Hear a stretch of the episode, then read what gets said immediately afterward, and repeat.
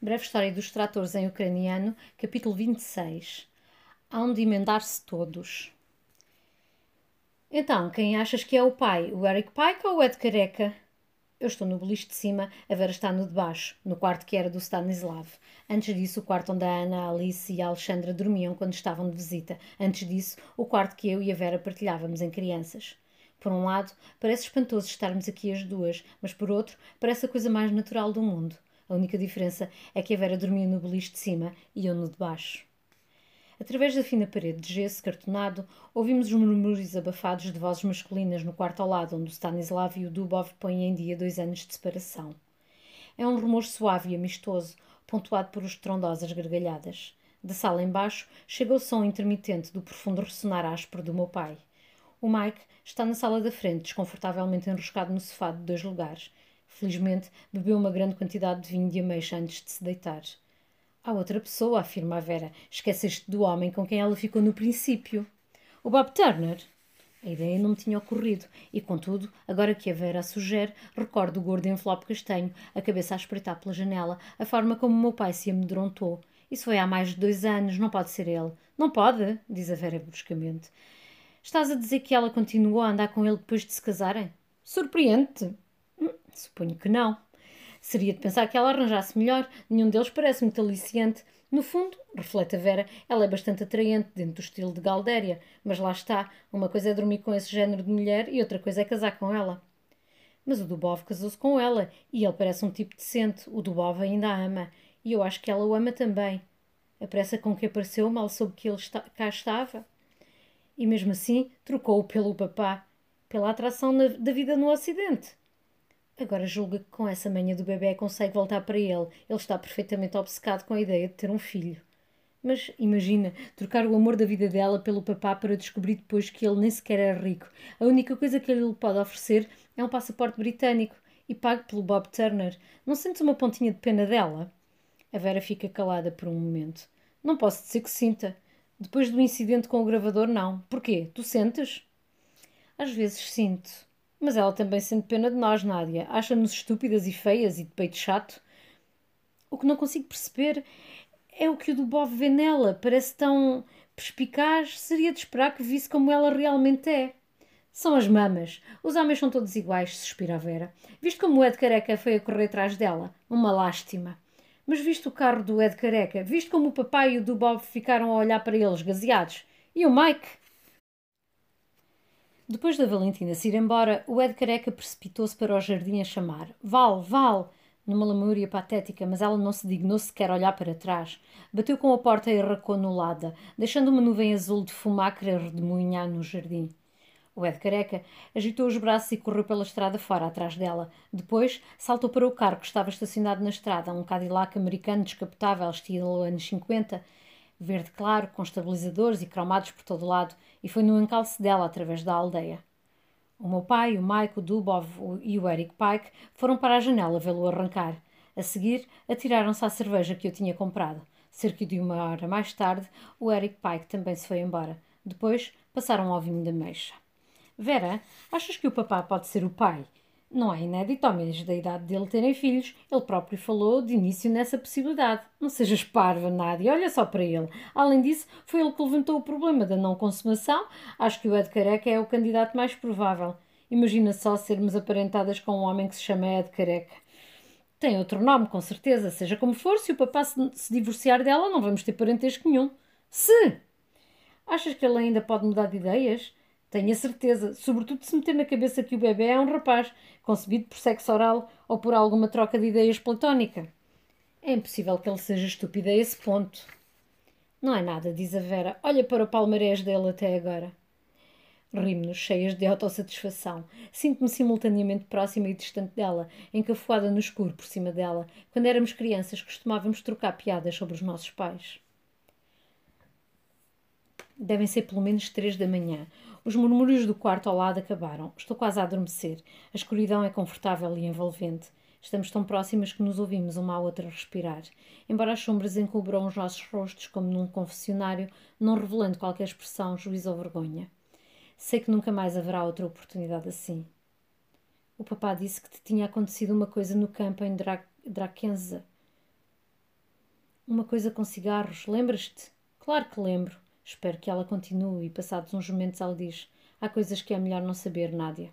Eu sei, mas conta-me na mesma.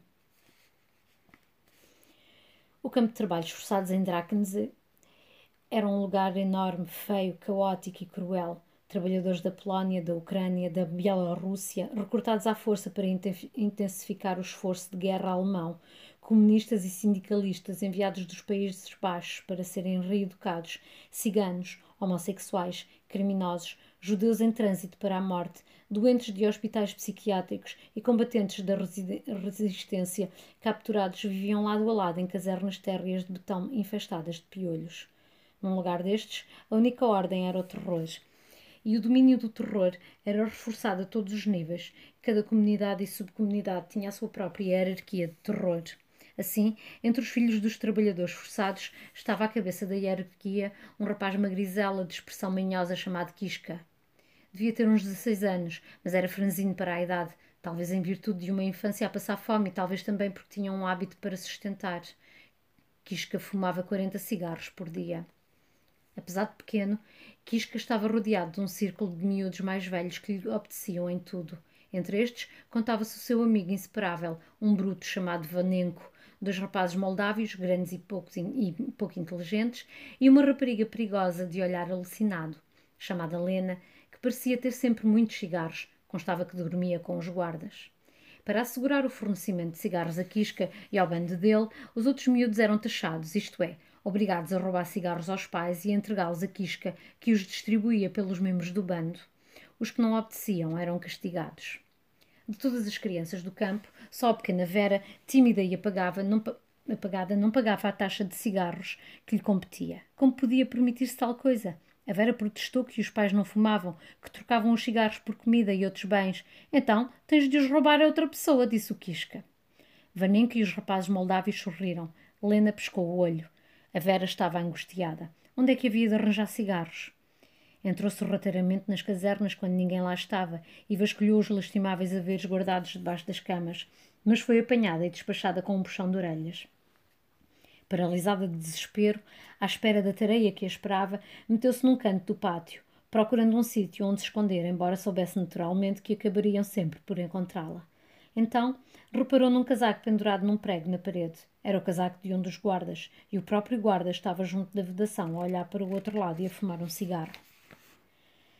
Rápida como uma gata, enfiou a mão no bolso e encontrou o maço de cigarros quase cheio.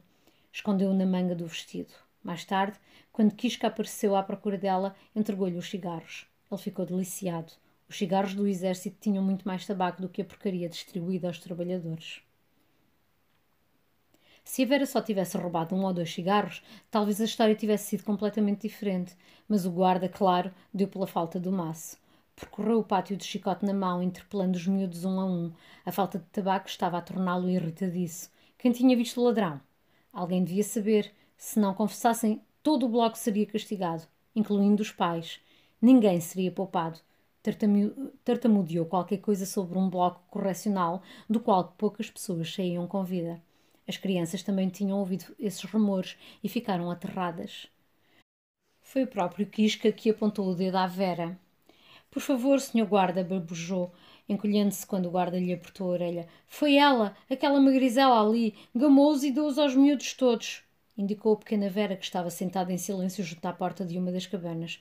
Foste tu? Ai, foste! O guarda agarrou na pequena Vera pela gola do vestido. Ela não teve a presença de espírito de negar. Começou a chorar. Ele arrastou-a para a sala dos guardas e trancou a porta. A nossa mãe foi à procura da Vera assim que chegou da fábrica e deu pela falta dela. Alguém lhe disse onde devia procurar. A tua filha é uma patife de uma ladrazinha, disse o guarda. Precisa de uma lição. Não, implorou a nossa mãe no seu alemão macarrónico. Ela não sabia o que estava a fazer. Foram os mais velhos que a instigaram. Porque é que ela queria os cigarros? Não vê como ela é uma pequenita estúpida? Estúpida é, mas eu preciso dos meus cigarros, disse o guarda. Era um homem corpulento, lento de fala, mais novo do que a nossa mãe. Tens de me dar os teus. Sinto muito, mas não tenho cigarros. Troquei-os, é que não fumo. Na próxima semana, quando formos pagos, dou-lhes todos. Que é que adianta na próxima semana? Na próxima semana arranjas outra história. O guarda começou a bater-lhes com o chicote nas pernas. Estava com a cara e as orelhas muito vermelhas. Vocês, os ucranianos, são uns porcos ingratos. Salvámos-los dos comunistas, trazemos-los para o nosso país, damos-lhes de comer, damos-lhes trabalho e vocês só pensam em roubar-nos. Pois é, precisam de uma dela, não é? Temos um bloco correcional para gente como vocês. Ouviram falar no bloco F7? Ouviram dizer como a gente os trata bem lá? Daqui a pouco ficam a saber. Todos tinham ouvido rumores sobre o bloco correcional, uma enfiada de 48 celas de betão exíguas, sem janelas, semi-enterradas no solo, como caixões na vertical, numa construção independente ao lado do campo de reeducação de trabalhadores. No inverno, o frio e a chuva aumentavam o tormento. No verão, a desidratação. Havia quem tivesse visto pessoas a sair de rastros alucinadas e esqueléticas ao fim de 10 ou 20 ou 30 dias. Mais do que isso, dizia-se Ninguém saía de, com vida. Não, suplicou a nossa mãe. Tinha, tenha piedade. Agarrou na Vera e puxou-a contra a saia. Encolheram-se contra a parede. O guarda aproximou-se, aproximou-se mais, encostando a cara às caras delas. O queixo dele brilhava com a penugem loura da barba por fazer. Devia ter vinte e poucos anos. Parece ser um jovem tão simpático, implorou a nossa mãe, engasgando-se com as palavras alemãs que não o dominava. Tinha os olhos vidrados de lágrimas. Por favor, jovem, tenha piedade de nós. Sim, vamos ter piedade. Não te vamos separar da tua filha.